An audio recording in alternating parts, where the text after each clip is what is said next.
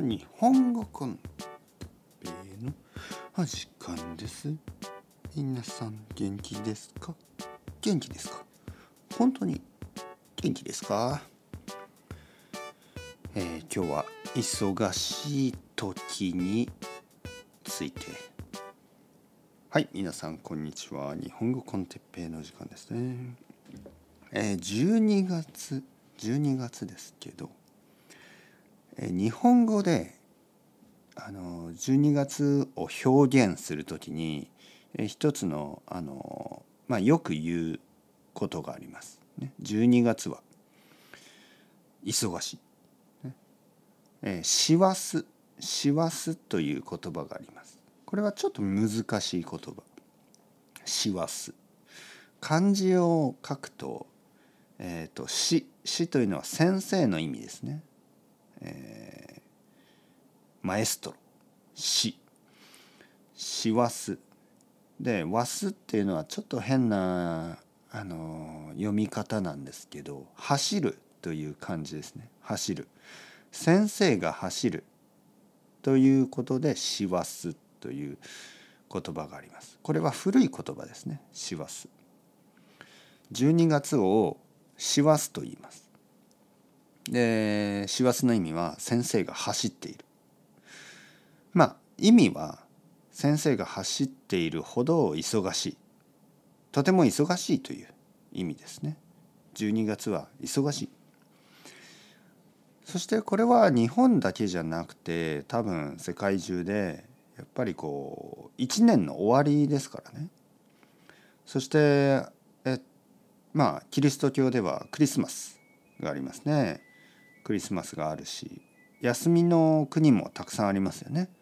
この12月の終わりとか1月の最初まあ、えー、新しい年新年と言いますね新年の休み、えー、たくさんの国でこの季節は冬休みとかねまあオーストラリアとかニュージーランドは夏休みとか、えー、12月は結構忙しい。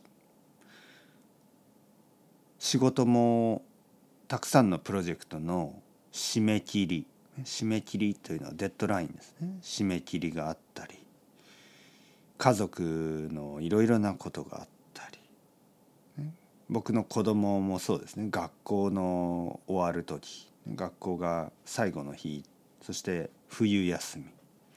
いろいろなことがあって12月は忙しい。じゃあ忙しい時にどうすればいいか。といえば一番大事なのはプライオリティを決める、ね、 prioritization。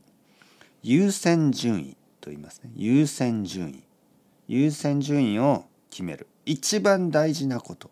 2番目に大事なこと。3番目に大事なこと。そして一番大事なことを最初にする。これが大事です。一番大事なことをすれば、まあ、まあ2番目は、まあ、あのその後にすればいい。その次。でその次に3番目。この優先順位。優先順位は本当に大事です。いつもいつも10番目に大事なこととか20番目に大事なことをしてはいけません。一番大事なことを今してください。今してください。忙しい時に、えー、きちんと毎日がマネージできればあの忙しくない時にももちろん簡単にマネージすることができます。忙しい時は自分をレベルアップさせるいい時です。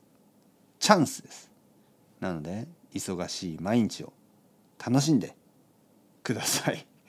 まあ一度忙しいのを楽しむというのはちょっと難しいかもしれないけど頑張りましょう、ね、一緒にこの忙しい季節を楽しんで頑張っていきましょう。